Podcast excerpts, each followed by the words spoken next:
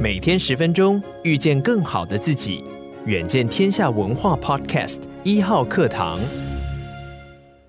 大家好，很快啊、一个礼拜又过去了。今天还是一样啊、我想跟大家谈一谈过去一个礼拜啊、哦，发生了什么重要的财经新闻。虽然呢，天气又变得很冷，不过这个世界还是非常的 hot，非常的热啊、哦。首先，第一则我要谈的啊、是最近又出现了一个新名词。石油人民币啊，过去我们说石油美元，石油美元，所以今天要谈谈石油人民币。一月二十四号，产油大国伊拉克啊，中央银行宣布会开始允许啊，和中国大陆的贸易直接用人民币去结算啊。来改善所谓的对外贸易的融资，还有稳定汇率。那大家知道，伊拉克其实是全球石油输出国第二大的产油国。那此前呢，其实包括了俄罗斯、伊朗和委内瑞拉都已经宣布要用极低的折扣，以人民币计价的方式向中国大陆出售石油。所以呢，很多人就知道，伊拉克这一次呢，等于是锦上天花，推出人民币国际化。那当美元的霸权就会被影响哦。另外呢，就是台湾最近很多人谈的 Chat GPT 哦。新闻呢是二月二十二号，日经亚洲报道哦。中国的监管机构已经告诉他国内各大科技公司，不要向公众提供 Chat GPT。那包括呢，腾讯啊、阿里巴巴啦，还有一些蚂蚁金服这一类的科技巨头，都已经接获指示，不得直接或通过第三方业者在平台上使用 Chat GPT。那纽约时报也报道哦，说 Chat GPT 的火红哦，让中国的科技企业感到沮丧哦，因为他们担心中国的审查法案和政府对科技行业的控制，会让中国在 AI 竞赛上落后啊。看来呢，当我们在台湾兴高采烈讨论 ChatGPT 会有哪些影响，或者有哪些应用的时候，地缘政治的相关议题才要开始浮现。我们先看第一则新闻啊，有关石油人民币。南华早报的主标题哦，写的是伊拉克跟中国的贸易可以以人民币结算，但这个排除了石油的做法被认为影响不大。富比士的标题则是人民币承载着梦想。CNBC 则是说，中国的央行维持利率不变后，中国股市上涨百分之二，亚洲市场上涨。所以这个全世界的两极化哦，就是美元独强，好像真的会受到挑战。事实上啊，很多人都听过石油危机。石油危机，五十年前全球爆发第一次石油危机的时候，当时油价的攀升，所以通货膨胀也是跟现在一样哦。大家很担心，所以抢购民生物资啦，货架上卫生纸、泡面都被抢光。那为什么当时石油会短缺？物价为什么会飞涨？其实都跟货币有关哦。这反映的就是其实能源供需跟国际政治在当时的角力。因为第二次大战之后，各国检讨认为货币不稳定，才导致战争。那美元就是在那个时候，透过所谓一九四四年的不列颠森林会议啦，跟黄金巩固在三十五美元啦。可是这个全世界打完寒战之后呢，因为美国的势力也开始往下走，所以美元大量流失。当时的总统尼克森呢，就停止了兑换义务。所以在一九七三年呢，中东战争爆发，油价暴涨，美元暴跌，所以西欧国家改采美元浮动汇率，布列顿森林体制呢就瓦解了。那在那个时候，因为为了稳稳定全世界的局势，就创立了美元指数啊。那今年其实也刚好届满五十年了。所以美元主导是从那个时候开始的，但是也因为啊有我前面讲这些故事，所以今天当我们看到中国的崛起，美国国力再一次走弱，就变成美中角力，所以石油与人民币计价的议题也才会升温了。尤其是在去年，大家都知道嘛，发生俄乌战争，然后美国用美元去经济制裁俄罗斯，所以呢，中国还有所谓的第三世界，所谓不结盟运动啊，就开始很多人想要跟石油美元去分庭抗礼。可是哦，要成为世界的主要货币，首先流动性一定要好。偏偏倾向人民币阵营的国家，基本上都是控制严重的所谓专制政权。那石油可不可能改成石油人民币？其实还是有可能的。可是呢，如果它真的成功，可能不是因为经济因素，而是政治因素。这我的感觉啦啊，这就难怪去年十二月啊。习近平访问沙乌地阿拉伯的时候，就提议哦，把中国向沙乌地阿拉伯购买的石油天然气用人民币结算。当时沙乌地阿拉伯官员还直言：“哎，现在不是时候，It's not the right time。”可是越来越多迹象表示，这个大趋势已经开始了哦。所谓的石油美元真的有可能变石油人民币，因为区域分化嘛。那美元是全世界哦，大家都知道贸易通用的货币，尤其石油以美元计价，更是近七十年来的铁律哦。这是因为主要的产油国，包括沙乌地阿拉伯和其他的波斯湾国家的货币都是锁定跟美元固定汇率，而美国在第二次大战之后一直是全世界的霸权，也是石油最大的进口国。那波斯湾国家靠美国军力的保护哦，也对美国市场输出石油，而美元也因为这样子成了全球储备货币的首位，并为美国不断扩大的贸易逆差提供资金。所以石油以美元计价，在当时呢，对大家最有利。但是现在这个互利关系哦，这十年变化很大。当很大的原因是因为美国自己开始出产页岩油嘛。那这些波斯湾国家就说，你自己都可以产油了，那是不是有一天你会来抢我的市场？所以彼此之间就有一些些小小的这个 gap 啊。那与此同时，大家都看到了中国经济快速崛起，而且大量买油哦，所以中国现在变成沙乌地阿拉伯的最大原油买家，不是美国了。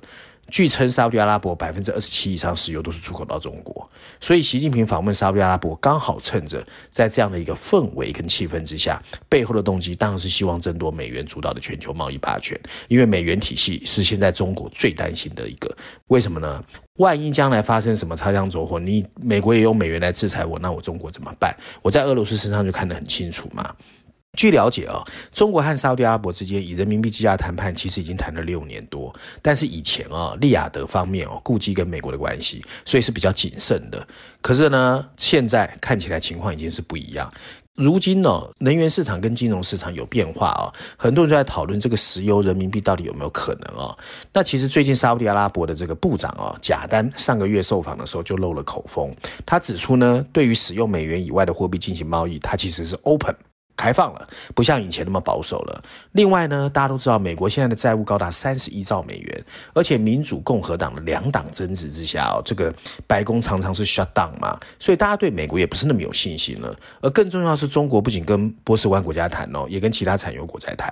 目前，俄罗斯、伊朗、委内瑞拉的石油储量占 OPEC 组织石油储量的百分之四十，他们已经开始以极低的折扣用人民币计价，所以这看起来也是大势所趋哦。尤其大陆近日的外交中心都为围绕能源安全，以及一点一滴怎么去削弱美国的这个金融霸权为目标，所以其实石油人民币哦，其实不是不可能的。不过哈，我们还是要认真看一下它有没有挑战。当然有挑战啊。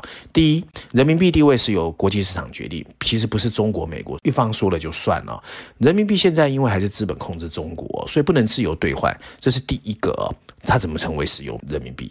第二个呢，中共呢曾经启动“一带一路”啊，推广人民币在国际间使用，可到今天为止呢，它的比例还是比较低的哦。也就是说呢，俄乌战争到现在，美元在全球外汇储备的反而增加喽，百分之五十九点五，人民币只有。百分之二点八八，这也是个问题。还有就是各国央行其实到目前为止不算认同人民币地位。各国外汇中哦，人民币的份额从来没超过储备的百分之三。国际金融交易呢也没有认可人民币的分量。甚至 SWIFT 的九月交易显示哦，人民币只占全球支付最常用货币的第五位，占比百分之二点四四，和美元的百分之四十二是差距很大的。那还有最后一点就是中国的外汇存底哦，二零二二年十一月降到三兆一千一百七十五亿美元，比二零一四年的峰值。四兆三千亿美元又少了四分之一，而预半数的外汇存底是外国直接投资，北京是没有办法控制的。北京今年也不再公布外汇存底占美元的比例。以二零一六年的官方数据哦，人民币百分之六十还是以美元计价，所以中国自己都摆脱不了美元，怎么去推广人民币和所谓的储备啊？所以这也是他面临的挑战之一哦。第二则新闻有关 ChatGPT 啊，首先我要引述的是日经亚洲，它的标题写的是中国告诉大型科技公司不要提供 ChatGPT 的服务。纽约时报的标题则是为什么中国没有发明 ChatGPT？CNBC 的标题则是 Google。要求员工测试 ChatGPT 的潜在竞争对手，包括一个名为 Bard 的聊天机器人 Bard 哦。过去两个月啊，科技业最受瞩目，包括台湾很多网络上都在谈 ChatGPT，无论是软体、硬体或是服务相关产业哦，都在讨论这个应用可能带来的冲击。有很多的观察家、投资人甚至预测 ChatGPT 有可能取代 Web 三点零，成为二零二三年大家最期待的一个新的应用啊。那 ChatGPT 到底是什么？它为什么能够在科技景气低迷之际引起这么大的一个轩然大波？这又跟近代科技业啊有关。ChatGPT 是由一个人工智慧的公司叫 OpenAI 所开发的所谓聊天机器人。那透过自然语言的处理模型哦，当你以文字输入或者是用嘴巴问哦，它就会分析你问这句话的意义，然后输出你要的结果给你。除了基本对谈跟资料搜索，ChatGPT 还可以进行 Q&A、资料分析。产生程式码跟出错，甚至能够帮你写论文啊，这很有意思吧？而技术基础其实就是生成式人工智慧，但重点是哦，按照瑞银集团的研究报告，推出两个多月以来，活跃的用户数达到一亿人以上喽。它已经历史上最快的一个速度。在过去的历史中，只有抖音花了九个月达到这个里程碑，它只有两个月哦。而 Instagram 花了两年半，所以呢，代表它的接受度真的非常的快哦。而且往后的数字可能只会越来越快，因为不停的宣传嘛。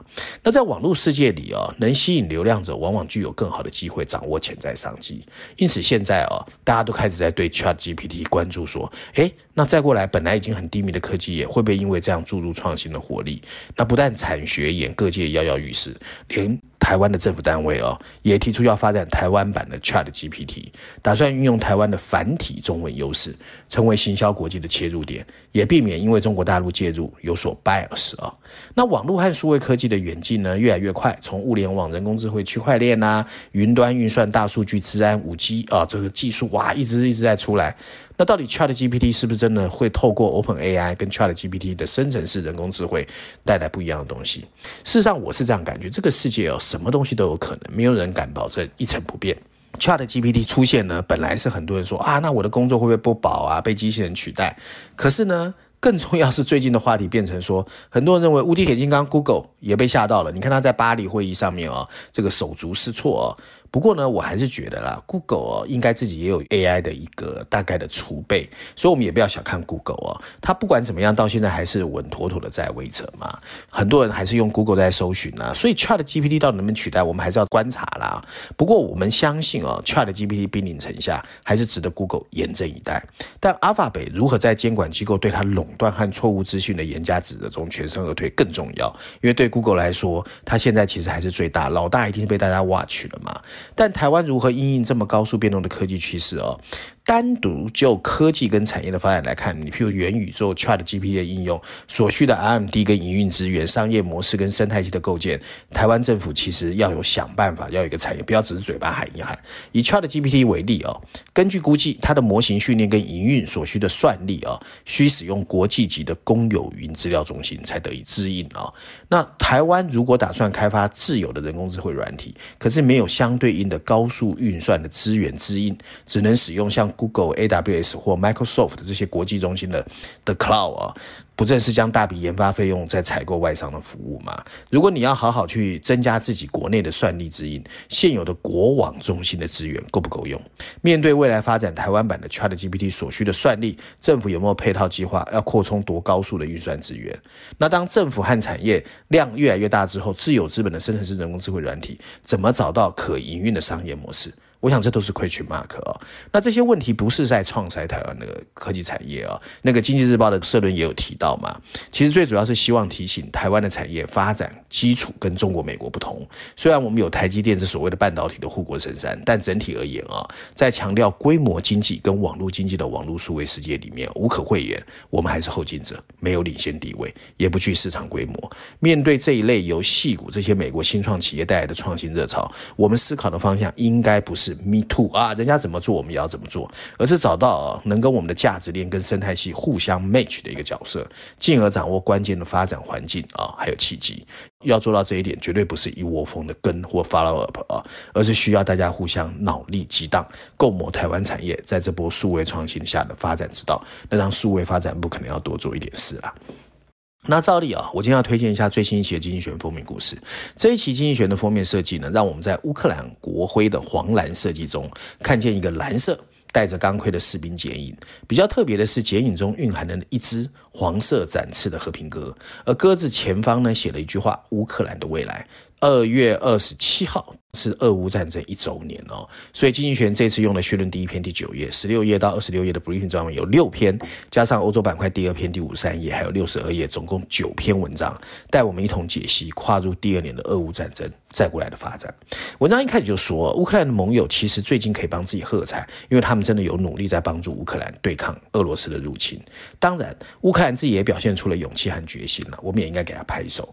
他们在两个原则上哦，跟西方阵营有了共识。第一个。就是乌克兰一定要想办法成功啊，就是获胜，而且应该由乌克兰的总统泽连斯基来定义什么是胜利。当拜登在上个礼拜二拜访基辅的时候，他也再一次 commit 美国的承诺。可是呢，普丁看起来不是这么认为，喊得再大声的原则也有可能被他打破。他相信西方早晚会尽显疲倦。随着二零二五年的美国新总统就任和中国的进一步表态，他最终真可能被证明压住正确。他这个礼拜的讲话啊，清楚地表明他正在动员俄罗斯进行一场可能会持续整整一代人的战争。